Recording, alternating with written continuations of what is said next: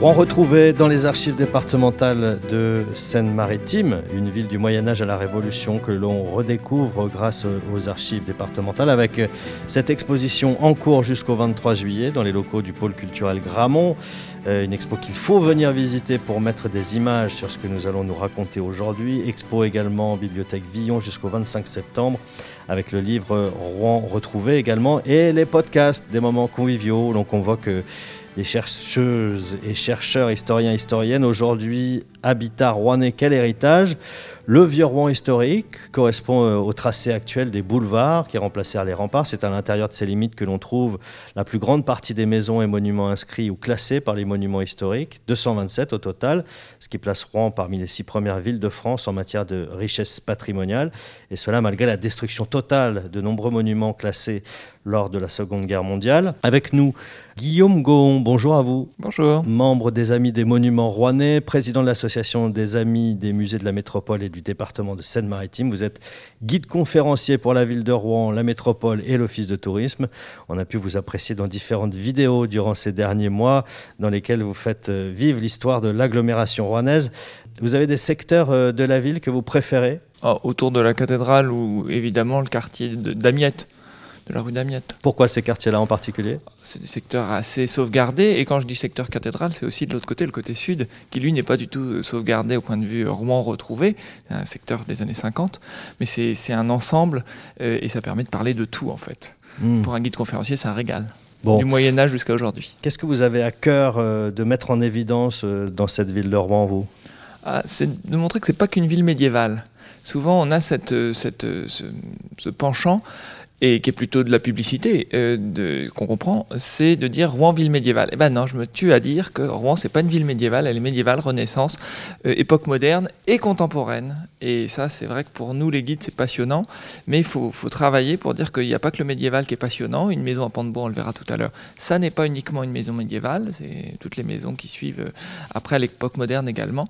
Et donc, c'est, on essaye de, de, faire de la pédagogie là, autour de cela dans un cadre parfait. On va essayer de continuer à le faire. Yves Lécroard pour euh, nous éclairer également sur l'architecture des bâtiments de la ville, sur leur préservation. Également, bonjour à vous. Bonjour. Vous êtes ancien inspecteur général des monuments historiques, spécialiste de l'architecture en Normandie. Vous avez dirigé les services des monuments historiques de Normandie de 1976 à 2001. Vous avez publié de nombreuses études et ouvrages sur le patrimoine de Normandie, inspecteur général des monuments historiques de 2001 à 2010. Aujourd'hui, vous êtes euh, consultant en restauration du patrimoine. Vous êtes aussi musicien organiste, claveciniste. Vous aviez pour mission notamment de sauvegarder les bâtiments, je vous remuer la tête, euh, les plus intéressants de la ville. C'était votre, votre métier. Quel rapport entre votre activité dans les monuments historiques et votre pratique du clavecin euh, ou de l'orgue alors, par exemple? Eh bien, assez souvent, ces instruments, notamment les orgues, euh, figurent au nombre des monuments classés.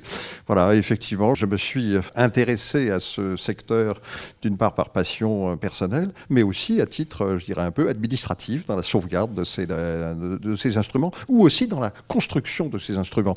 Euh, j'ai eu le grand plaisir, euh, non seulement de, de, contribuer à la restauration ou à la construction d'environ d'une trentaine d'instruments dans la région, mais surtout euh, de, faciliter d'organiser la création du premier grand orgue contemporain du XXIe siècle, à savoir celui de la cathédrale d'Evreux. Tout comme mon voisin et ami de podcast, eh bien, euh, j'ai le souci euh, de ne pas faire de distinction, mais d'opérer un continuum entre patrimoine et création.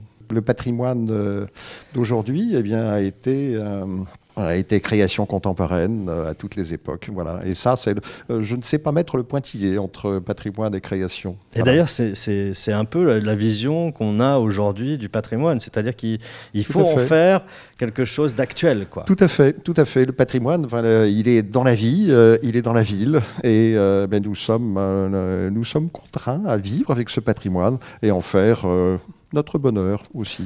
On évoquait le cœur historique de Rouen en introduction, les bâtiments à préserver aujourd'hui dans la ville, ils vont bien au-delà, j'imagine, de ce cœur historique, euh, évidemment. Oui, bien sûr. Ça, c'est là aussi continuum, d'ailleurs, entre l'ensemble du territoire. Enfin, les, villes capitales, eh bien, euh, sont aussi un peu, le, produit de leur, euh, de environnement. Les villes sont nées aussi de tout ce, tout ce contexte, à la fois géographique, historique, économique. Voilà. On va voir avec vous quelles sont peut-être les, politiques publiques, les règles qui s'appliquent, euh, si ces politiques ont évolué dans le temps, mais peut-être avant tout ça, euh, même question qu'à Guillaume Gon, quel est l'endroit à Rouen ou le bâtiment que vous préférez? euh, très difficile. C'est une question qu'on me pose souvent. C'est vrai que je me suis occupé de, de, monuments prestigieux du Mont-Saint-Michel pendant 12 euh, ans, de la cathédrale de Rouen pendant 13 ans, euh, en qualité de maître d'ouvrage des restaurations sur ces monuments. Mais non, il y a des, petites choses minuscules, des petits patrimoines ignorés, et eh bien, qui font aussi pour moi le même, le même bonheur. Et assez, assez souvent le bonheur de la découverte, là aussi faire émerger. Voilà, c'est quelque chose de très important. Enfin, comment accède-t-on à la dignité de patrimoine ou de monument historique Eh bien, c'est par le regard qu'on leur porte. Voilà, c'est comme une œuvre d'art finalement. Tout à fait. Duchamp, il dirait ça aussi. Alors, Lui qui est rouennais. Euh, ma, première, euh, ma première activité a été, d'être conservateur d'un musée de peinture. Voilà. Et ce que je dis quelquefois, eh bien, c'est que euh, en tant que conservateur de musée, je gérais une collection eh bien, euh, les monuments et le patrimoine, pour moi, c'est une grande collection en plein air et qui doit être entourée de la même déontologie de préservation. Je crois que c'est très, très, très important. Guillaume Goron, j'imagine que ça vous parle, cette vision euh, de, la préservation du patrimoine ah bah, tout à fait, c'est essentiel. Et l'association des Amis du Monument Rouennais que vous avez cité tout à l'heure euh, a compris ça très tôt.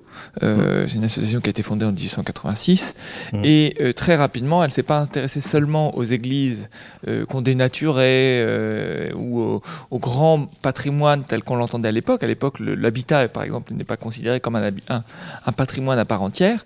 Et ils vont s'intéresser, ils vont se, voilà, se démarquer, notamment par la vieille maison. Euh, qui va très bien connue, euh, euh, qui appartient à la cathédrale et qui, qui a été sauvée principalement grâce aux amis des monuments rouennais. Quel combat, quel combat. Enfin, je suis, j'ai été très ému en découvrant, enfin, en, en, habitant cette maison, ce qui avait été son passé, et quel axe majeur, ça a été une pierre de touche ou un bois de touche, pourrait-on dire, de la politique patrimoniale. Vous nous parlez de quelle maison? La vieille maison de la rue Saint-Romain, maison canoniale euh, qui bordait, euh, enfin qui borde toujours l'emplacement de l'ancien cloître. Euh, aujourd'hui, le jardin d'Albane. Voilà. Et donc j'ai vécu à l'ombre de la cathédrale pendant quelques années. Voilà, en étant à la fois gardien de la sécurité, mais en même temps maître d'ouvrage. voilà, c'était. j'ai vraiment vécu de ce, vécu par et dans ce monument. Pour, nos auditeurs, c'est la, seule maison en bois la seule maison d'ailleurs, de ce côté de la rue Saint-Romain, côté cathédrale. Euh, elle est très facile à reconnaître, elle est encore bellement, elle penche, elle a, un peu de ventre, elle est très pittoresque, euh, et c'est ce qui lui a valu eh bien euh, d'être remarquée, mais c'est aussi ce qui lui valait d'être dépréciée. On voulait la détruire tout simplement pour mieux passer dans la rue. Et elle a été sauvée. On va pour commencer revenir sur l'histoire de la construction de cette ville, sur les racines de son identité. D'abord, est-ce qu'on sait quel est le bâtiment le, plus ancien de Rouen? On sait ça ou pas?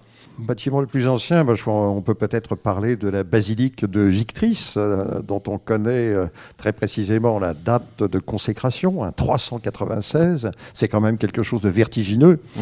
Euh, voilà, et conservé bon, jusqu'à 2 mètres de haut dans ses murailles mais murailles qui sont aujourd'hui surmontées par le jardin d'Alban, vu les difficultés de conservation d'un ouvrage euh, extrêmement fragile et qu'on peut difficilement exposer aux intempéries. Donc il, euh, ce, cet édifice, ce monument est toujours là, voilà, mis en, euh, mis en valeur et connu grâce aux fouilles de Jacques Lemao et de son équipe. Voilà, 396, c'est un peu vertigineux tout cela. Et on, le trouve, on les trouve où ces vestiges Sous le jardin d'Albane. Sous le jardin d'Albane, qui se trouve où à Rouen, le jardin d'Albane? Au nord de la cathédrale, à, l'angle de la rue Saint-Romain. À l'emplacement du cloître canonial de, la cathédrale. Euh, ici, au pôle euh, culturel Gramont, on peut retrouver les dessins d'un livre et même entrer à l'intérieur euh, de ce livre, et donc à l'intérieur des murs de la ville au XVIIe, avec un casque de réalité virtuelle. Ce livre des fontaines, qu'est-ce qu'il représente pour vous?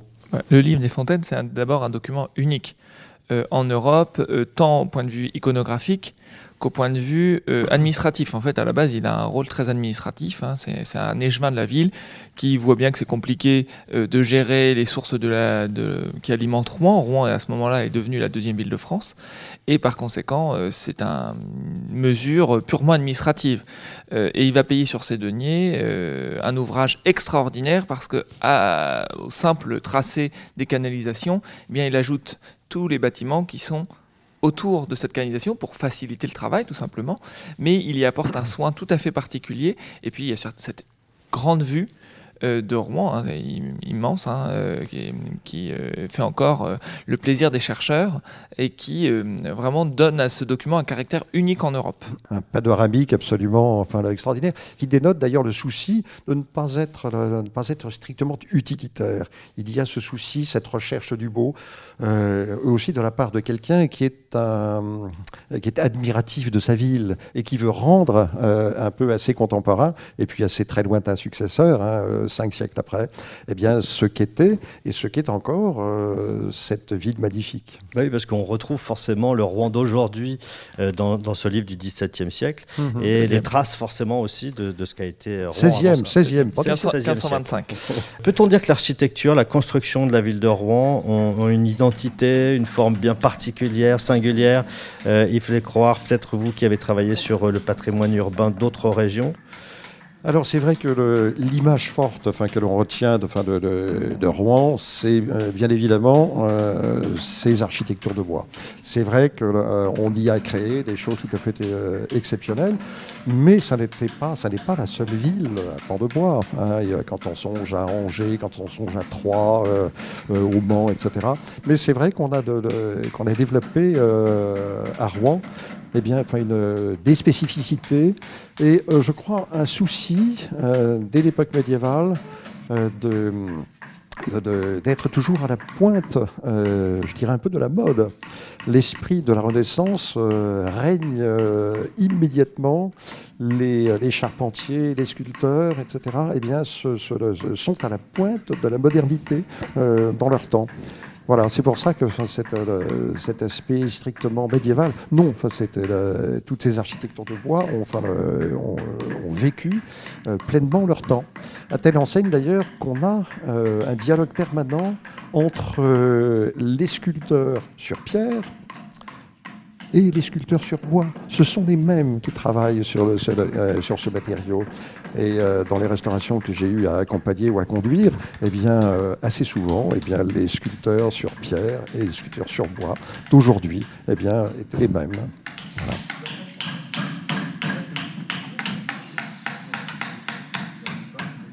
Votre avis, Guillaume Goron, sur la, spécificité peut-être de la, ville de Rouen Alors effectivement, ce qui, marque encore aujourd'hui, c'est leur nombre. Hein. On est sans doute la, ville en Europe où il y a le plus de pans de bois, hein. c'est sans doute le, cas. Et par ailleurs, c'est la longévité de ce bois.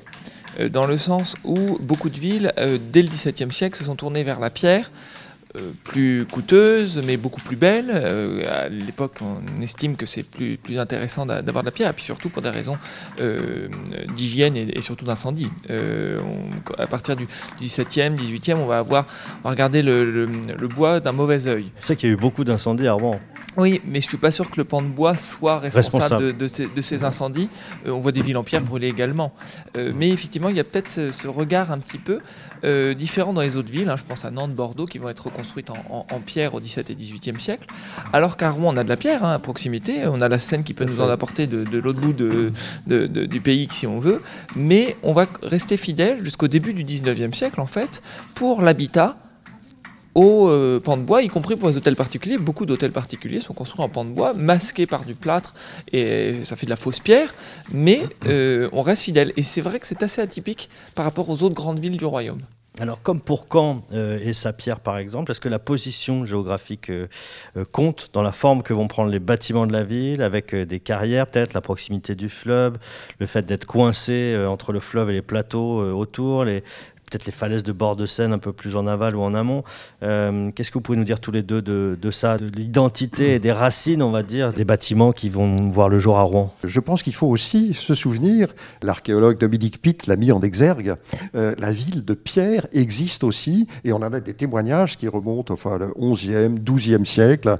Euh, ça, a été, ça a été une redécouverte aussi, pour ne, pas faire oublier toute cette, tout cet espace. Et c'est vrai que la pierre était abondante, et notamment d'une extrême facilité euh, d'approvisionnement, notamment par la voie d'eau que représentait la Seine. Les pierres provenant de Vernon, des, euh, du secteur de Vernon, de Caumont, etc., euh, permettaient à la ville effectivement de disposer de ce matériau. Il est vrai aussi que euh, l'entourage, euh, le couvert forestier euh, des abords de Rouen, Rouen est environné de forêts, et de forêts extraordinaires qui ont produit un matériau absolument magnifique. le bois est considéré quand même comme un matériau noble, même dans la ville de Caen.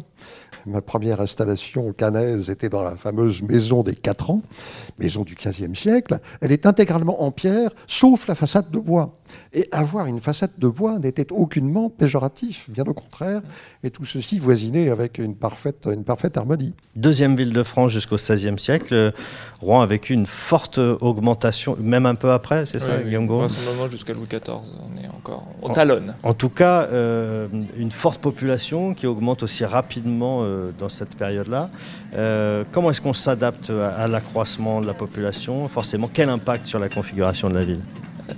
Alors on le, voit par rapport à l'archéologie et, aux travaux, je pense plutôt aux travaux du XVIIe et XVIIIe siècle, euh, où beaucoup de ces maisons qu'on voit sur rue avaient à l'arrière des cours en lanière, c'est-à-dire tout en, tout en longueur, qui donnaient de l'autre côté sur un autre jardin avec un, mur de séparation et sur l'autre côté du quadrilatère euh, une maison. Au fur et à mesure, on va lotir, c'est-à-dire que bien souvent on met une maison au fond donc ça fait une cour entre les deux, et on le voit très bien dans les rues rouennaises, on rajoute souvent au XVIIe et XVIIIe siècle une maison entre les deux, ce qui fait deux cours très sombres, et donc la ville en fait a perdu de sa verdure. Il faut imaginer la, ville médiévale ou Renaissance beaucoup plus verte qu'elle ne l'est euh, au XVIIIe siècle, et donc sans doute un peu plus polluée aussi. Le développement de la ville euh, tient aussi à sa vitalité, euh, à son dynamisme économique. Euh, à la puissance aussi de, de son Parlement, de ses, institutions religieuses euh, et politiques. Et euh, c'est ainsi qu'on voit fleurir à l'intérieur des limites des remparts une floraison d'édifices civils tout à fait extraordinaires. notamment ce qu'on qu'a révélé d'ailleurs, ce qu'ont révélé les avis des monuments rouennais, eh bien, c'est l'importance de, euh, des hôtels particuliers hein, qui sont au nombre, enfin euh, quasiment près d'une centaine, euh, à émailler un peu ce patrimoine. Alors bien évidemment, l'espace était réduit, les emplacements réservés au commerce, à l'activité économique se concentraient aux abords du port, bien évidemment. Les institutions politiques, je pense notamment au Parlement, euh, on, conduit nombre d'hommes de loi, d'avocats au Parlement, etc., à s'installer au plus près de l'institution. Mais euh, on voit aussi fleurir, euh, aux abords des remparts, sur les parties, parties hautes, je pense notamment à tout le secteur Saint-Patrice, etc. On voit fleurir effectivement une architecture absolument exceptionnelle et qui contrebalance un peu cette importance de la ville de Bois. Et ça, on doit, on doit aux habits des monuments rouennais d'avoir effectivement mis en exergue cet autre aspect euh, foisonnant du patrimoine. Euh. Je voulais revenir sur, euh, sur le fait de gagner de la place, Gagner de la place, il semble que ce soit donc le, maître mot, euh, des rues étroites, des maisons avec de nombreux étages, les fameux encorbellements typiques de, l'architecture médiévale aussi. Euh, les encorbellements, si on peut expliquer ce que c'est le terme architectural, c'est une avancée, on va dire, euh, des étages qui sont en surface plus importants que ceux d'en dessous, et donc ça provoque des, des petites avancées finalement dans, le vide sur la rue. c'est ça qu'on appelle les encorbellements. Hein, c'est bien ça. Et ça, c'est typique aussi d'une ville comme comme Rouen qui a besoin de gagner de la place. Euh, si la ville continue à, grossir, l'encorbellement est déjà interdit. L'encorbellement est interdit en 1520, principalement pour des raisons de salubrité. Interdiction des encorbellements, supplique de Jean-Baptiste Delorme, architecte, propriétaire d'une maison en saillie située le long du Robec, contre sa destruction 1735. À nos seigneurs les présidents trésoriers généraux de France, au bureau des finances tenant la chambre de la voirie. Supplie humblement Jean-Baptiste Robert Delorme, architecte en cette ville, disant qu'il est propriétaire d'une maison en saillie sise le long de l'eau de Rebec vis-à-vis la Croix Verte proche le pont de Saint-Ouen, paroisse de Sainte-Croix-Saint-Ouen, et qu'il aurait été approché, requête de monsieur le procureur du roi, le 28 janvier dernier, au 31 du 10 mois, et serait intervenue sentence de la Chambre sur l'obéissance du dit Delorme, portant sur ladite maison, sera abattu comme menaçant péril très éminent par sa très grande saillie, et qu'il désirerait au terme de la dite sentence, de faire abattre la dite maison en bâtissant de pied droit et de droite ligne sur les anciens fondements. On peut minorer tout de même ce, rôle de l'encorbellement, donc cette avancée sur la rue. On a trop souvent, et c'est encore marqué dans les livres scolaires, dit c'est pour économiser sur les impôts. D'abord, la fiscalité n'était pas la même qu'aujourd'hui. Euh, on ne calculait pas de la même façon. Euh, on pas, tout simplement pas les arpenteurs qu'on a aujourd'hui. Et euh, surtout, quand on regarde une maison à encorbellement à Armand, ce ne sont pas comme certaines maisons à encorbellement qui avancent quasiment de chaque étage, avancent à 80 cm ou 1 mètre. Elles avancent relativement peu. Alors évidemment, c'est imposant, mais c'est pas comme ça qu'on fait des économies. Et puis le surcoût de matériaux, il faut euh, doubler euh, les entretoises, mettre des poteaux euh, corniers beaucoup plus conséquents, des, des, pigeards. Et, évidemment, au niveau de l'économie, c'est peut-être pas par là qu'il faut chercher. Plus, j'aurais tendance à dire plutôt climatique. Avec une, des maisons qui vont s'auto-protéger de la pluie et protéger aussi leur ouvroir, hein, la boutique en bas très clairement. Mmh. Et donc ça, c'est vrai que c'est une, une, façon aussi qu'il faut ouvrir l'œil, c'est de dire que oui, il y a peut-être l'aspect gain, de place, mais qui est très faible par rapport aux avantages qu'apporte l'encorbellement ailleurs. Par contre, les étages, euh, les nombreux étages, peut-être la... ça, ça, ça, c'est dû forcément euh, au fait qu'il faille gagner de, la place dans la ville, quoi. Mais euh, surtout, il y a, un peu comme pour le livre des fontaines, eh bien, c'est prétexte à offrir un champ nouveau au décor. Euh, l'encorbellement, c'est là où on peut euh, développer tout un corps de, de moulures extraordinaires, euh, de sculptures, etc. Et eh c'est aussi le moyen d'affirmer la beauté et la splendeur de sa maison que de disposer de ces encorbellements. Et la question du gain de place, enfin, moi qui ai beaucoup travaillé aussi sur, les, manoirs ruraux, la question du gain de place dans un manoir rural, mais on se dote quand même d'encorbellement parce que ça fait partie du petit luxe euh, ou du grand luxe qu'on peut s'offrir. Et en même temps, euh, ça permet aux charpentiers euh, de présenter sa virtuosité ses capacités. Voilà, c'est euh, si on veut faire une belle maison aussi, eh bien, euh, on l'a doté aussi d'encorbellement. Ça veut dire qu'on avait des artisans euh, de qualité, en tout cas à Rouen, qui avaient envie de montrer. exceptionnel. Ça, fallait, les, qualités des charpentiers rouennais, et normands, sont bien connues. Et puis, je crois qu'on peut ajouter aussi quelque chose sur le plan historique. Eh bien, Rouen conserve parmi les plus anciennes constructions de bois encore existantes. Je pense notamment au logis Saint-Amand, euh, qui a été hmm. récemment euh, daté du début du XIIIe siècle. C'est tout à fait, euh, tout à fait remarquable. Donc une très belle tradition qui perdure. Une chose aussi qu'on oublie, c'est que la construction à pans de bois permet d'évider assez largement les façades. Et contrairement à ce que l'on pense, euh, il est beaucoup plus facile de percer largement la façade ou les façades d'une maison à pan de bois que dans une euh, demeure de pierre. C'est un trait aussi caractéristique. Alors évidemment qu'on ne perçoit pas forcément euh, quelques siècles après la construction au vu des transformations, modifications, adjonctions, etc. Mais ça permettait d'avoir aussi des maisons assez salubres, assez largement éclairées, contrairement à ce que l'on pense on pouvait faire des ouvertures dans les murs forcément plus facilement. Absolument, parce que euh, euh, le pan de bois, c'est essentiellement une structure, une mm. structure porteuse, mais euh, qui est composée non pas de massifs de pierres ou de briques, mais simplement de poteaux. voilà, et l'on peut évider entre les poteaux, et on a quelquefois des alignements d'ouverture de, qui permettaient effectivement à ces demeures d'être des, des, maisons extrêmement agréables. Et puis, là, vous me permettrez une petite touche personnelle. Mais euh, il se trouve que par les hasards de l'existence, j'ai toujours vécu dans des maisons de bois. Et euh, décidément, je pense que dans ces, maisons, eh bien, sans parler un peu de la vogue actuelle de la construction euh, de bois, c'est vrai qu'il y a une manière d'habiter le bois voilà, pour moi, c'est une, c'est une très vieille connivence. Ça tombe bien que vous parliez de l'intérieur euh, des maisons, puisqu'avec Guillaume Gauron, on évoquait aussi, euh, avant de démarrer ce podcast, euh, le, fait de, de, penser à l'intérieur des maisons. C'est vrai qu'on ne pense pas forcément à l'intérieur des maisons quand on, quand on pense à l'architecture des villes et à la préservation. C'est une recherche des Amis du Monument Rouennais. Quand, quand il y a quelques années, on a refait, un, les Amis du Monument Rouennais ont refait un livre qui compulse toutes les études déjà faites sur le bâti en pan de bois à Rouen, l'intimité, l'intérieur des maisons est très peu connue. Alors c'est vrai que pour les touristes, par exemple, je, le vois régulièrement, ils s'imaginent que c'est aussi beau dedans que dehors. Mais on leur dit, mais dedans, ça continue à vivre. Donc on a des papiers peints, on a du placo, on a... Alors évidemment, l'idée c'est que ça, ne touche pas la structure et que ça n'abîme pas la structure. Mais on a très peu de décors. Mais j'invite vraiment euh, tous, les auditeurs et, les curieux, c'est aller par exemple au musée de l'éducation, qui est dans une maison euh, de, la fin du 15e siècle. Eh ils verront sur euh, les solives, sur, sur les poutres du plafond, eh bien, des décors peints. Et euh, alors ces décors sont plus récents, hein, sont plutôt 17e, mais on voit aussi comment les intérieurs eh bien, utilisaient cette structure euh, et on peignait directement sur les bois. Après on a peint sur les plâtras, etc.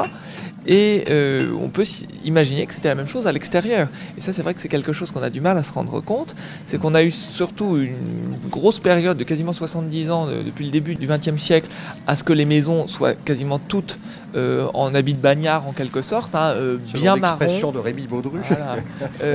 bien, bien, bien noir et blanc, ou très sombre et blanc. Hein. C'est un goût qu'on avait, y compris pour les meubles. Hein. On, voyait, on voit bien les meubles de grand-mère très cirés.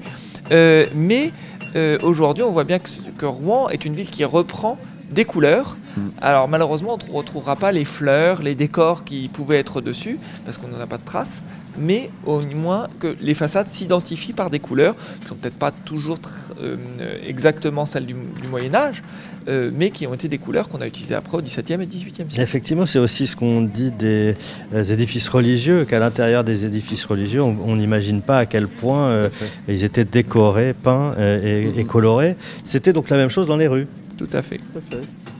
Ça, c'est une vraie, une vraie découverte pour moi, en tout cas. les moulures ou sculptures, on en a parlé un tout petit peu tout à l'heure. J'ai l'impression qu'elles apparaissent plutôt à, la Renaissance. Avant ça, l'aspect décoratif avait-il autant d'importance? Ah, Oui, oui, tout à fait. Et, ça, le, le, 15e siècle notamment, on voit, enfin, la, fin du Moyen Âge, on voit une, une explosion décorative euh, absolument enfin, considérable. Et toujours avec euh, des emprunts et un dialogue, euh, toujours entre, entre décors de pierre et décors de bois. non, non, c'est très, très, très important. Le déploiement des moulures, ce jeu de la lumière, le clair et le sombre sur les, façades, c'est un élément extrêmement important dans la présentation des édifices. Et, par ailleurs, hein, une décoration qui montre aussi encore une fois la richesse, comme, le disait Yves tout à l'heure, euh, et aussi qui identifie la maison. Euh, n'oublions pas qu'il n'y a pas de numéro aux, maisons. Et donc si on envoie euh, un commis euh, à telle ou telle enseigne, il est nécessaire de reconnaître la maison. Alors ça peut être une enseigne qui pend comme on l'imagine bien, mais ça peut être bah, la maison rue Saint-Romain, la maison bleue au cerf, parce qu'il y a un cerf qui est dessiné dessus par exemple. Et aussi peut-être une protection. On voit beaucoup de saints. Euh, Saint-Romain. Alors à Rouen, évidemment, c'est Saint-Romain. Euh, Saint-Nicolas, on peut avoir des saints de barbe, peut-être pour protéger contre les incendies de la maison, etc. Et ça, c'est vraiment, euh, effectivement, sur les maisons, à Rouen, on va plutôt le voir apparaître au XVe siècle et, se poursuivre au XVIe siècle. forcément, on imagine que la ville de Rouen, entre justement le XVe siècle et le XVIIIe, peut-être, a, beaucoup évolué. Comment est-ce que ça s'est transformé Vraisemblablement, et là ce sont les, travaux euh, de Bardet euh, qui, nous montrent ça, la ville a continué à évoluer mais moins vite que les autres. C'est-à-dire qu'au XVIe siècle, elle, est en pleine expansion.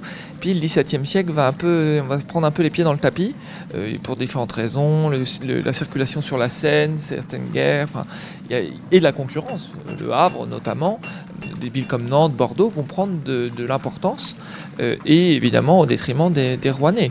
Euh, et, à ce moment-là, je pense qu'on est plutôt sur une stagnation plutôt que sur une, un déclin. Je ne pense pas qu'on puisse parler de déclin rouennais à ce moment-là, même si on stagne, il y a, on a encore les parlementaires qui vont faire des, hôtels splendides, encore au XVIIIe siècle. et, les grands négociants. Voilà, évidemment avec des formes un peu différentes. Euh, on va avoir presque des formes d'immeubles. Hein. Je vous invite à, regarder à côté de, l'hôtel de Bourtroude un exemple d'hôtel d'armateur, qui est un immeuble immense, hein, qui, fait euh, cinq niveaux, euh, avec un, triton au, centre, un poséidon au centre. et là, on voit aussi émerger une architecture de pierre en façade, euh, est grandiose. Et donc c'est ça aussi qu'on a un peu oublié. Et, à Rouen, et c'est tout l'intérêt euh, de l'exposition euh, Rouen retrouvé, c'est de montrer que Rouen, c'est aussi une très belle ville 18e. Et aussi bien en architecture de bois que de pierre, mm. on a, on a cette, cette ville qui, bah, qui continue à vivre. Ce qui a été un peu compliqué aussi, ce sont les contraintes de la topographie. Euh, à l'inverse de Nantes, à l'inverse de Bordeaux, etc., euh, aller s'étendre au-delà des murailles, eh bien, c'était quelque chose d'extrêmement compliqué. On est immédiatement euh, confronté aux, pentes des plateaux qui rendent extrêmement difficile le, développement d'un urbanisme, enfin, comme on, on a pu le voir enfin, au XVIIe et surtout au XVIIIe dans ces grandes villes, où on a un peu gommé l'urbanisme médiéval. Et effectivement, ça a été, ça a été un peu le grand drame du patrimoine quant au 19e siècle, il a fallu effectivement hardiment tailler dans, cette, tailler dans cette, cet urbanisme médiéval. Rouennais. Euh, voilà, c'est c'est le fameux pot de chambre, hein, voilà. Il est... Si les Rouennais avaient eu l'espace auquel ils pouvaient prétendre, l'urbanisme eût été différent. C'est vrai que la poussée vers l'ouest bon, a été quelque chose de très, très important avec l'implantation des, des, institutions hospitalières, etc. Ça a été un nouveau développement, mais c'était à peu près le seul secteur où on pouvait euh, s'étendre sans trop de difficultés. Et, là, la topographie est extrêmement importante, très contraignante. Ça, va avoir son, une importance considérable et qui est marquant aussi dans l'architecture rouennaise et son développement au XVIIIe siècle, c'est que ça prend toujours un, temps fou. On n'a pas de grands chantiers qui vont être menés en 10 ans et euh, tout est, parfait. Par exemple, on va avoir euh, l'idée d'une place royale sur euh, la place du marché actuel, mhm. une place Louis XV. Ça, ça tarde, ça tarde et ça finit par être annulé tellement le, chantier était grandiloquesque ait été euh, annulé. Mais il faut bien imaginer aussi que euh, si on avait réalisé cela, on aurait perdu toute la rue du Gros Horloge, par exemple. Et le Gros Horloge avec, vraisemblablement. On aurait détruit une partie et le Gros Horloge peut-être. Alors ça, ça nous fait euh, passer effectivement à la deuxième partie de, de, notre rencontre. On va passer au travail des architectes d'aujourd'hui, mêlé à celui des historiens ou des monuments historiques. C'est la préservation de cette histoire urbaine à Rouen. J'ai l'impression que la ville de Rouen coche pas mal de cases pour entrer dans le cercle de ce qu'on appelle les villes-musées. Alors peut-être quels sont les aspects euh, négatifs ou positifs de ce constat-là, de cet état de fait, euh, de, cette ville un peu musée quoi? Alors, Ville-musée était un, très bel article euh, dans les années 30 pour parler de Rouen. On a de superbes affiches où c'est Rouen Ville Musée, un des affiches de, la compagnie des chemins de fer de l'Ouest notamment, et c'était un compliment. Après-guerre, c'est devenu Ville Musée un, peu galvaudé et surtout presque un gros mot. Euh, ville-musée, c'est une ville euh, à l'image de, je prendrai l'exemple de Florence, euh, où on enferme, ou de Venise, où on enferme la ville dans son patrimoine et les habitants se débrouillent avec. C'est en quelque sorte l'idée qu'on a aujourd'hui avec ville-musée, souvent, qui a un côté négatif.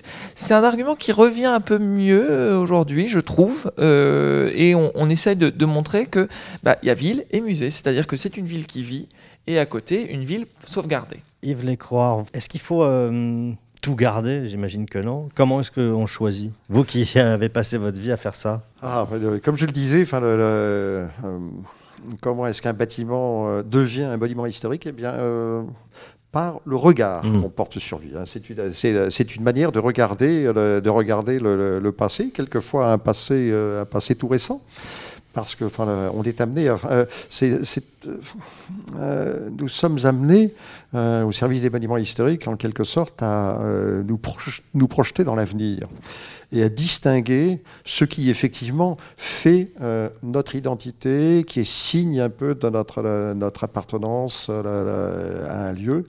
Et en quelque sorte, c'est une responsabilité considérable, non pas d'avoir le droit de vie ou de mort sur le devenir de tel ou tel bâtiment, mais savoir euh, ce qui restera signifiant pour les époques qui suivront.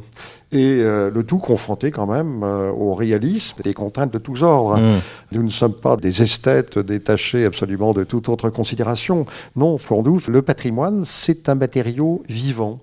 Voilà, ça n'est pas, ça n'est pas quelque chose que l'on fossilise, pas du tout. Et c'est la, c'est la grande distinction entre l'objet de musée qui, lui, a vocation à être pérennisé dans sa forme, dans sa, etc. Euh, le monument, il est dans la vie. Mmh. Et c'est ainsi que ces monuments euh, évoluent. Ce sont des, questions aussi qui sont euh, abordées par le biais de la loi. Euh, Tout à fait. Comment est-ce qu'ont évolué les lois par rapport à la préservation du patrimoine? Globalement, enfin, le regard sur le patrimoine, ou ce qu'on a considéré comme patrimoine, eh bien, enfin, c'est pour partie, dès le début du 19e siècle, un peu enfin, le, le, souci de voir, après la tornade révolutionnaire, effectivement, on prend la mesure, effectivement, de, de, de de ce qui vient de disparaître. Hein. Euh, les, ravages ont été terribles.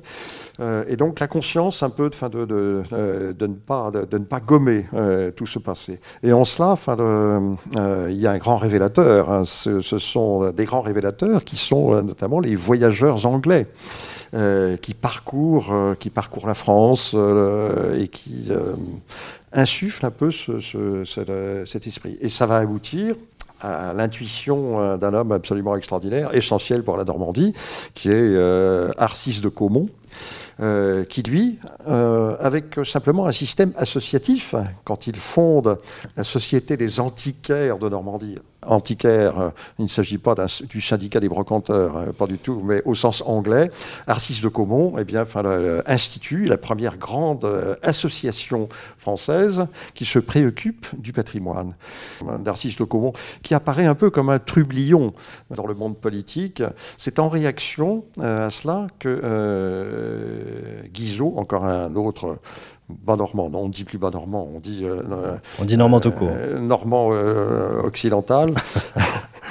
Guizot institue effectivement un premier poste d'inspecteur général des monuments historiques. J'ai le privilège d'avoir occupé très modestement ce fauteuil pendant, pendant, quelques années, avec quelques autres collègues bien sûr. Mais euh, là, c'est la puissance publique qui effectivement euh, se préoccupe euh, de faire advenir cette notion du monument historique. Est-ce que donc on a des, lois différentes qui ont évolué dans la qui, qui expriment peut-être la perception qu'on avait du monument historique Tout à fait. Enfin, on s'est intéressé enfin, dans un premier temps aux plus illustres des monuments, euh, des monuments majeurs, etc., principalement le patrimoine religieux, un peu le patrimoine civil, mais uniquement les très grands monuments. Et un certain nombre de lois s'empilent. Hein. bon, après ce rapport de 1830, le rapport de François Guizot, euh, une première euh, loi intervient en 1840. Hein. la première liste des monuments historiques, extrêmement limitée d'ailleurs, date de 1840. Et par inflexion successive, par prise de conscience au fil des, des décennies, on aboutit à la grande loi sur les monuments historiques, qui est la loi de 1913, euh, qui, elle, effectivement, institue, pour une bonne part, la législation qui encadre maintenant enfin, la protection du patrimoine. On voit cette notion euh, évoluer, d'une part avec euh, la notion de protection des sites, ça, sort un peu de notre, de, notre sujet, mais ce qui a été extrêmement important pour nos villes, ça a été l'institution par euh, André Malraux, eh bien, des fameux secteurs sauvegardés. Extrait de l'intervention d'André Malraux à l'Assemblée nationale, 23 juillet 1962. Présentation du projet de loi complétant la législation sur la protection du patrimoine historique et esthétique de la France et tendant à faciliter la restauration. Loi Malraux, votée le 4 août suivant. Au siècle dernier, le patrimoine historique de chaque nation était constitué par un ensemble de monuments. Le monument, l'édifice, était protégé comme une statue ou un tableau. L'État le protégeait en tant qu'ouvrage majeur d'une époque, en tant que chef-d'œuvre. Mais les nations ne sont plus seulement sensibles au chef-d'œuvre, elles le sont devenues à la seule présence de leur passé. Ici est le point décisif. Elles ont découvert que l'âme de ce passé n'est pas faite que de chefs-d'œuvre, qu'en architecture, un chef-d'œuvre isolé risque d'être un chef-d'œuvre mort, que si le palais de Versailles, la cathédrale de Chartres appartiennent aux plus nobles songes des hommes, ce palais et cette cathédrale entourée de gratte-ciel n'appartiendraient qu'à l'archéologie. Que si nous laissions détruire ces vieux quais de la Seine semblables à des lithographies romantiques, Il semblerait que nous chassions de Paris le génie de Daumier et l'ombre de Baudelaire. Euh, il faut se souvenir que le quartier du Marais à Paris euh, aurait dû être euh, totalement rasé en ne préservant que quelques monuments insignes, mais on s'est préoccupé, on a pris conscience de la nécessité de, protéger, je dirais un peu la vie urbaine et l'ensemble de l'environnement de, ces, quartiers préservés. Secteur sauvegardé, donc une grande, grande loi de 1965, et qui, permet, qui a permis notamment, et Rouen a été euh, pionnière d'ailleurs dans, euh, euh, dans ce domaine. N'oublions pas enfin, que, que par exemple, Rouen est pionnière dans les rues piétonnes. La rue du Gros Horloge, il faut s'imaginer le combat qui a été celui des édiles pour éjecter, ce qui nous paraît euh, complètement absurde aujourd'hui, mais les véhicules, euh, on n'imagine pas aujourd'hui la rue du Gros Horloge autrement que piétonne. On ne pense pas un instant qu'on était en circulation quasiment à double sens dans cette, dans cette rue. Voilà. Et ça, c'est très important de, se souvenir de la place que prend Rouen dans ce développement de la protection des ensembles urbains, euh, notamment par le biais de ces secteurs sauvegardés mis en place par André Malraux. Et la grande question, c'est ça, c'est comment préserver le, patrimoine bâti sans figer la ville ah, C'est une alchimie enfin, très complexe hein, auquel effectivement enfin, les, élus sont confrontés. Le dialogue, le dialogue, le dialogue euh, entre tous les responsables, euh, les administrations comme celle des monuments historiques, mais aussi euh, tous les élus notamment. C'est enfin, un enjeu extraordinaire. Et je suis très heureux de voir enfin, qu'effectivement on se soucie toujours de l'usage du monument. Le monument est quelque chose enfin, qui, qui appartient à la vie, qui intègre la vie de la cité. Rouen n'est pas en peine justement justement de montrer quelques très beaux exemples de réutilisation, de réinvestissement euh, de ces monuments anciens. C'est ça, aujourd'hui on cherche à, mêler la préservation euh, du lieu tout en lui donnant un nouveau sens, un mm. rôle dans la vie de son quartier, dans sa ville. On peut peut-être signaler aussi le, rôle, euh, voilà, dans les monuments historiques en général on englobe tout ça, il y a plein de services qui peuvent intervenir. Je pense notamment à l'UDAP, hein, l'unité départementale d'architecture et du patrimoine, qui fait un travail de fourmi, dans le sens où il faut contrôler toujours tous les travaux qui sont menés, alors ça peut paraître idiot, mais euh, contrôler par exemple qu'il n'y ait pas de volets roulants qui s'installent sur euh, des fenêtres euh, du XVIIe siècle. Il y a plein de moyens d'avoir des volets, hein, il existe même des volets intérieurs, mais vous imaginez bien que s'il n'y a pas cette vigilance, je parle au, niveau du secteur mm. sauvegardé principalement, eh bien on a une ville qui est complètement dénaturée. Et entre euh, sauvegarde, euh, réhabilitation, euh, bah, il faut faire aussi attention à toutes ces petites choses qui peuvent très bien gâcher complètement une maison juste par manque de goût, très souvent, parce que c'est pas seulement l'aspect financier là. Hein à certains moments, euh, c'est juste euh, voilà manque de réflexion. Euh, et donc ces services de l'État qui peuvent paraître un peu contraignants parfois, mais c'est valable pour beaucoup d'endroits puisqu'il n'y a pas que les secteurs sauvegardés. Hein. dès lors qu'on est à 500 mètres d'un monument classé, ça s'applique avec des, des, maillons plus ou moins forts, eh bien, c'est aussi une réflexion. C'est pas seulement le côté interdiction, c'est aussi la réflexion. Et ces architectes sont là aussi pour aider les habitants à dire voilà, votre maison, elle sera plus belle, elle sera plus euh, intéressante, elle sera bien conservée grâce à ce système euh, auquel euh, voilà, ils n'avaient pas obligatoirement songé. Quand on dit mêler la préservation du lieu tout en lui donnant un nouveau sens et donc un rôle dans la vie de son quartier, quels seraient les exemples qu'on a aujourd'hui à Rouen de cette vision-là, qui est la vision du moment, on va dire, la vision moderne de la préservation du patrimoine On a des cas, alors qui ne sont pas obligatoirement ultra contemporains, mais euh, euh, qui sont euh, le, cloître des pénitents, par exemple. Le mmh. cloître des pénitents, donc rue, Saint-Hilaire, qui a eu une, existence considérable. Hein, trois communautés s'y succèdent en, moins de 100 ans ou 150 ans. et puis ensuite va servir d'un usage civil et va être transformé Hein, euh, il a été transformé euh, par, euh, un grand architecte il y a de ça une grosse trentaine d'années. Ça en a fait un, lieu central dans le quartier. Aujourd'hui, c'est peut-être moins visible, et c'est là aussi, c'est de dire, il y a la réhabilitation, mais aussi le travail après. Euh, aujourd'hui, ça va être le cas, par exemple, pour les églises, les quatre églises qui sont à reconvertir, euh, qui Avec sont une brasserie notamment. Voilà, la brasserie Ragnar. L'idée, c'est véritablement dans ces projets que ce soit toujours des monuments qui aient un rôle moteur. Il ne s'agit pas juste de faire du beau ou euh, du pratique ou faire plaisir à un agent immobilier ou un, un promoteur. C'est aussi que ces lieux et on le voit bien dans le choix des dossiers qui sont déjà euh, actés, euh, que la ville veut quelque chose de moteur. Et ça, c'est très important. Et le patrimoine est un élément moteur. Ça se constate aussi sur les quais, par exemple. Euh, on a réinvesti les bâtiments sur, sur les quais. L'historial Jeanne d'Arc en est aussi un exemple. Je me souviens d'ailleurs, c'était au moment où j'étais en fonction, mais le débat a été très vif lorsque l'idée saugrenue a été lancée par quelques, personnes, dont mon service d'ailleurs, euh, qui a été de, préserver euh, quelques hangars ça paraissait complètement saugrenu et euh, bon, un certain nombre, enfin d'élus même, disaient bah, écoutez, enfin bon, libérez-nous un peu cet espace. mais non, et on voit, et on voit quelques, quelques années plus tard le succès effectivement de la préservation de, de, ces éléments. Mais voilà tout à fait, voilà, c'est, l'exemple type de ce que je disais tout à l'heure, porter un nouveau regard avec une vision très, très prospective.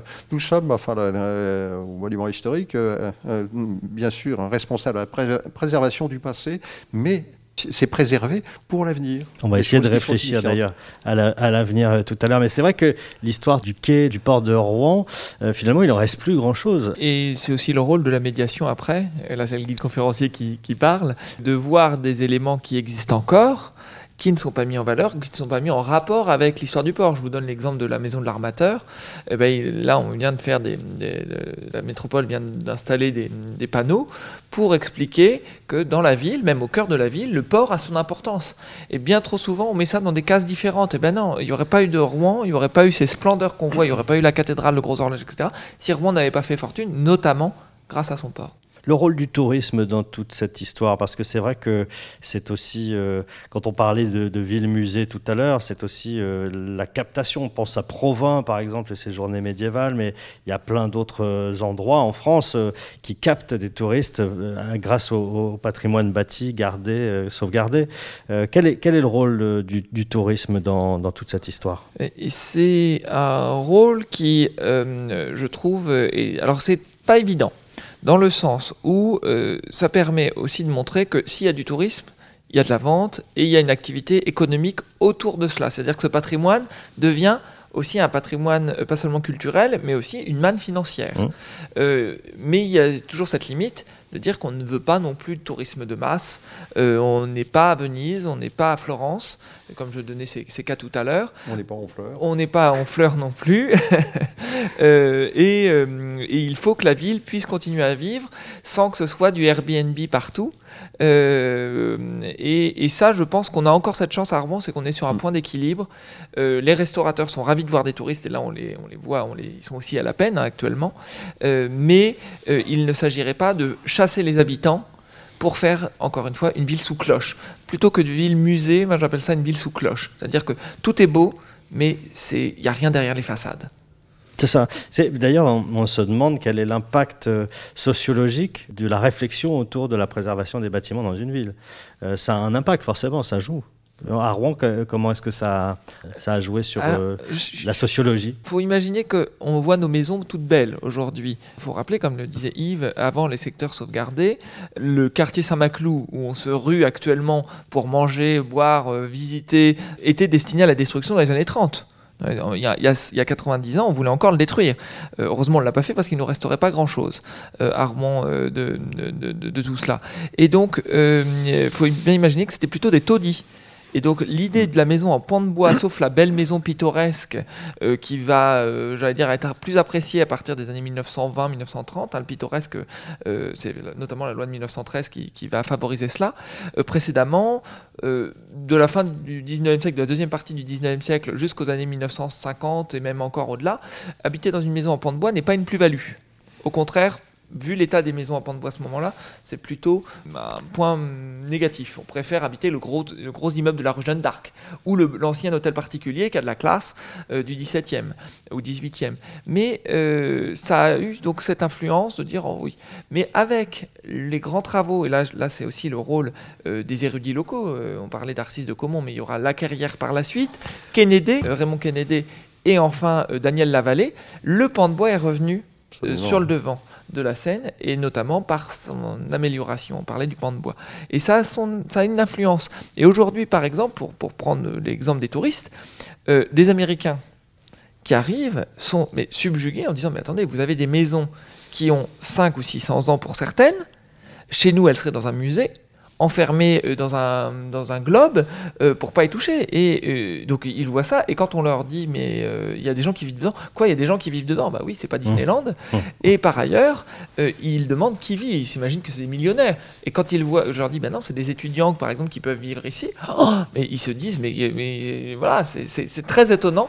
Et on a cette chance, mmh. à mon sens à Rouen, c'est que même avec en étant étudiant, on peut vivre dans une maison du 16e ou 17e siècle. Alors ça, ça, nous amène à, la question de la destruction, puisqu'on parlait des États-Unis avec des maisons sous cloche parce qu'on a tout détruit et qu'on a monté des tours. On est obligé de détruire euh, des murs dans la ville, forcément. On le mmh. disait tout à l'heure, en plus, la configuration de Rouen fait qu'il faut, euh, voilà, quand il n'y a plus de place, il n'y a plus de place. Quels étaient et quels sont les facteurs de destruction du patrimoine bâti? Comment on se dit, ce bâtiment-là, on va pouvoir s'en séparer. Le tout est de savoir enfin, quelle, quelle valeur on accorde à tel ou tel édifice, qui soit classé monument historique ou pas, euh, là n'est pas la question. Il n'y a pas de, il règles. Le tout est, est effectivement enfin, de, peser les intérêts respectifs enfin, de, telle ou telle euh, solution, le maintien, quelquefois euh, le remplacement, c'est vrai. Et la ville se reconstruit sur elle-même. Une ville, c'est une matière vivante. Par moment, il y a effectivement enfin, un besoin absolu de s'ériger avec force contre des destructions fort malvenues. Je crois que par exemple, enfin, une chose peut-être un petit peu regrettable, euh, dans un combat perdu par exemple, à l'égard d'un monument historique pourtant, mais là je parle des années 60, c'était avant, avant le secteur sauvegardé, c'est l'hôtel d'Étancourt l'hôtel d'Étancourt qui se trouvait, enfin, qui le coincé entre, entre enfin, la, la, rue du Gros Horloge et la rue aux Ours. C'était un extraordinaire bâtiment euh, médiéval et Renaissance bien que protégé monument historique, eh bien, euh, son dépeçage et son remontage partiel en petits morceaux, euh, bon, tout ceci effectivement pour permettre l'extension du monoprix de la rue du Gros Horloge. Mmh. Voilà, mais c'est, euh, ça a été, ça a été extrêmement, extrêmement complexe, extrêmement douloureux pour tout le monde. Et là, effectivement, il y a eu enfin, une, une lutte. historico-économique, voilà, qui a fait, euh, qui a fait un mort là. C'est ce bâtiment. Oui, euh, sur, ce bâtiment. Mais effectivement, là, on est dans cette lutte entre euh, la préservation hum. de, de, la vieille pierre. Là, c'était un cas extrême. Là, c'est ça. C'était un cas extrême. C'est une dénaturation complète qui n'a plus historiquement que l'intérêt de voir comment dans les années 60 on traitait ce type de cas. ça devient un, cas historique. Un, cas historique. Ah Il faut préserver l'histoire de ce cas pour, euh, pour continuer à s'en rappeler. Il y a aussi une période particulière, peut-être on arrive bientôt au terme de notre discussion, la Seconde Guerre mondiale, euh, un quart de la ville ancienne est parti en fumée. Comment est-ce qu'on réfléchit euh, à la reconstruction dans ce, dans ce genre de cœur historique d'une ville quand le quart de, disparaît comme ça? Faut bien imaginer d'abord qu'il y a une destruction en 40, quand les Allemands arrivent, tout le sud, euh, le quartier sud de au sud de la cathédrale disparaît. Euh, à noter que c'était le quartier qui, pour partie, avait été déjà enfin, restauré. Et donc, euh, c'est le quartier qu'on visitait. Il suffit de lire les guides de, voyage de l'époque. C'est un quartier qu'on aimait à visiter. Donc, c'est notre quartier d'Amiette aujourd'hui, si vous voulez. cette destruction fait que pendant l'occupation, on pense déjà à un plan de reconstruction. Et ça, c'est très intéressant, c'est de voir que notamment les amis des monuments rouennais, mais même des architectes de renom, vont s'élever contre euh, deux choses. D'abord, c'est de reconstruire euh, à l'identique avec des pseudo-maisons en pan de bois qui auraient été en béton. Hein. Euh, donc, de, dire ça, c'est pas possible. surtout, ça aurait pas suivi le plan original de la ville. On voulait quand même des rues droites alors que ces rues n'avaient jamais été droites. Et par ailleurs, c'est l'autre opposition, qui est pour moi la plus importante, c'est de s'opposer à ce que la cathédrale soit dégagée complètement. C'est-à-dire qu'on avait pensé euh, sur l'axe du portail de la Calande, le portail sud de la cathédrale, de libérer quasiment bah, la totalité de la largeur du bâtiment, de la longueur du bâtiment, vers la Seine, donc faire un trapèze, et donc ça aurait été effectivement splendide de voir la cathédrale, mais la cathédrale n'est pas fille des champs, n'est pas, n'est pas, n'est pas faite pour être au milieu euh, du vide. Et donc euh, on a dégagé en partie la cathédrale, on a élargi les rues autour, hein, les rues qui avaient été détruites, hein, on les a doublées, voire triplées à certains endroits au niveau de la largeur, mais on a été épargné de ce côté-là, c'est que la cathédrale continue aujourd'hui à émerger au milieu. Et ça, c'est les constructions qui sont assez intéressantes d'ailleurs des années 50. Et pour démontrer aussi la pérennité de cette réflexion entre patrimoine et modernité, moi je me réjouis que euh, aujourd'hui, le bâtiment de l'ancienne préfecture, aujourd'hui siège du département, l'hôtel du département, eh bien, qui est une euh, superbe création contemporaine, eh bien la voilà, euh, monument historique, et je pense que c'est tout à fait, tout à fait important. En même temps, le, là, le Rouen a été d'une audace certaine, parce que construire un bâtiment de prestige sur ce qui était auparavant un quartier ouvrier, euh, quelquefois assez mal famé, la conquête de la rive gauche, voilà une, une orientation enfin, tout à fait déterminante, ce qui est mis en exergue un peu cette vitalité de la ville de Rouen. Et sociologiquement, du coup, une grande importance. On voulait créer une ville rive gauche. C'est ça qui est aussi euh, important et, à voir. Vous nous posiez la question sociologiquement. Évidemment, ces choix ont un impact encore aujourd'hui sur notre habitat, nos déplacements, euh, nos, voilà, notre mode de vie euh, aujourd'hui. Alors justement, on a parlé de prospective aussi pas mal, en observant justement ce qu'on préserve, ce que l'on détruit, ce que l'on construit. Comment est-ce qu'on imagine, comment est-ce que vous, vous imaginez la ville dans 300 ans, par exemple? Rouen dans 300 ans, l'agglomération rouennaise dans 300 ans.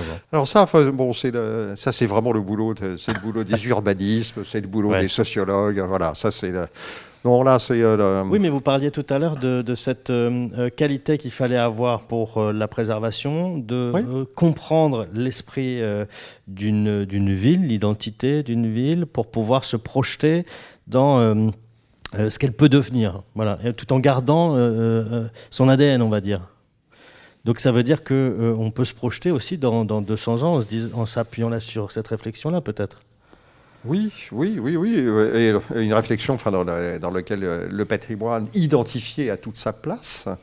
Euh, c'est vrai, mais aussi, enfin, la, ville de demain, mon Dieu, c'est, euh, qu'elle sera plus verte a priori, mais euh, oui, probablement, probablement. Mais en même temps, enfin, les, modes, les modes de déplacement, enfin, quel déplacement pour quelles activités, c'est voilà, c'est, là, c'est vraiment, enfin, vous voulez pas vous engager?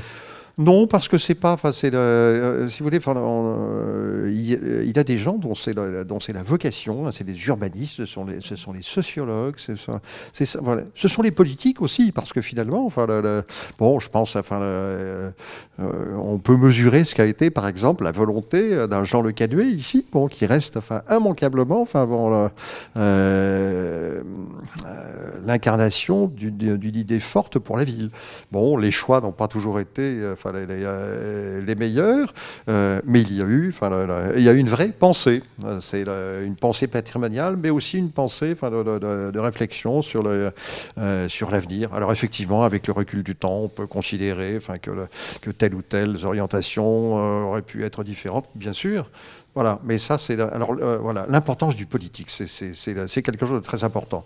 C'est c'est celui qui doit entraîner vers vers de nouveaux horizons, voilà, et tenter de fédérer de fédérer un peu les, attentes des habitants, euh, mais en même temps, voilà, se, se, projeter, vous le dites très bien, mais ça, c'est la, la, la grandeur de la politique. Guillaume Gon, vous qui euh, faites visiter les vieilles pierres aussi euh, de, Rouen et de l'agglomération rouennaise, vous projetez quelque chose Alors, 300 ans, c'est un peu loin. Oui, euh, mais je voulais faire référence à Rouen retrouvé, c'est pour ça. Si cet enregistrement dans 300 ans est toujours conservé, c'est ça. on l'enverra dans l'espace. Hein.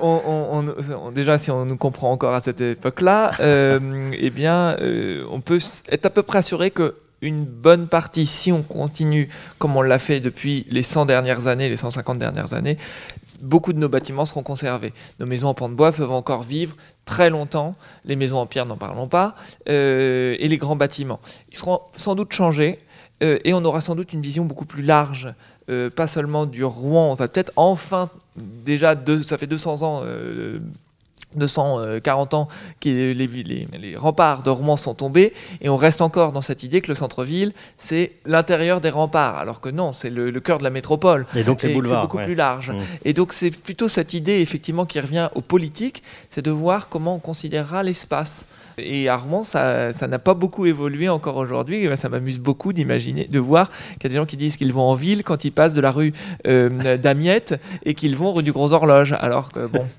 donc ça c'est ça qui m'amuse et de voir effectivement, je voudrais être petite souris dans 300 ans pour voir comment les Rouennais ont utilisent leur ville. Merci à tous les deux. On va vous laisser entre vous parce que je crois que vous avez une passion commune. C'est la cathédrale de Rouen. Euh, Guillaume Gon, vous l'étudiez depuis l'âge de vos 13 ans, j'ai vu ça. Euh, vous aviez peut-être une question à poser au spécialiste qui est Yves. Euh, ah on, a toujours, on a toujours des questions. Là, dernièrement, je, voyais encore des différences de fenêtres dans la nef. Et je sais mhm. qu'il y a eu des études, etc., faites dessus. Et il faudrait qu'on prenne une après-midi pour en discuter calmement entre nous. Bon, on va, on va vous laisser discuter ensemble alors du coup. L'expo Roi retrouvé est visible jusqu'au 23 juillet au pôle culturel de Gramont. Merci pour votre écoute et merci à tous les deux. Au revoir. merci.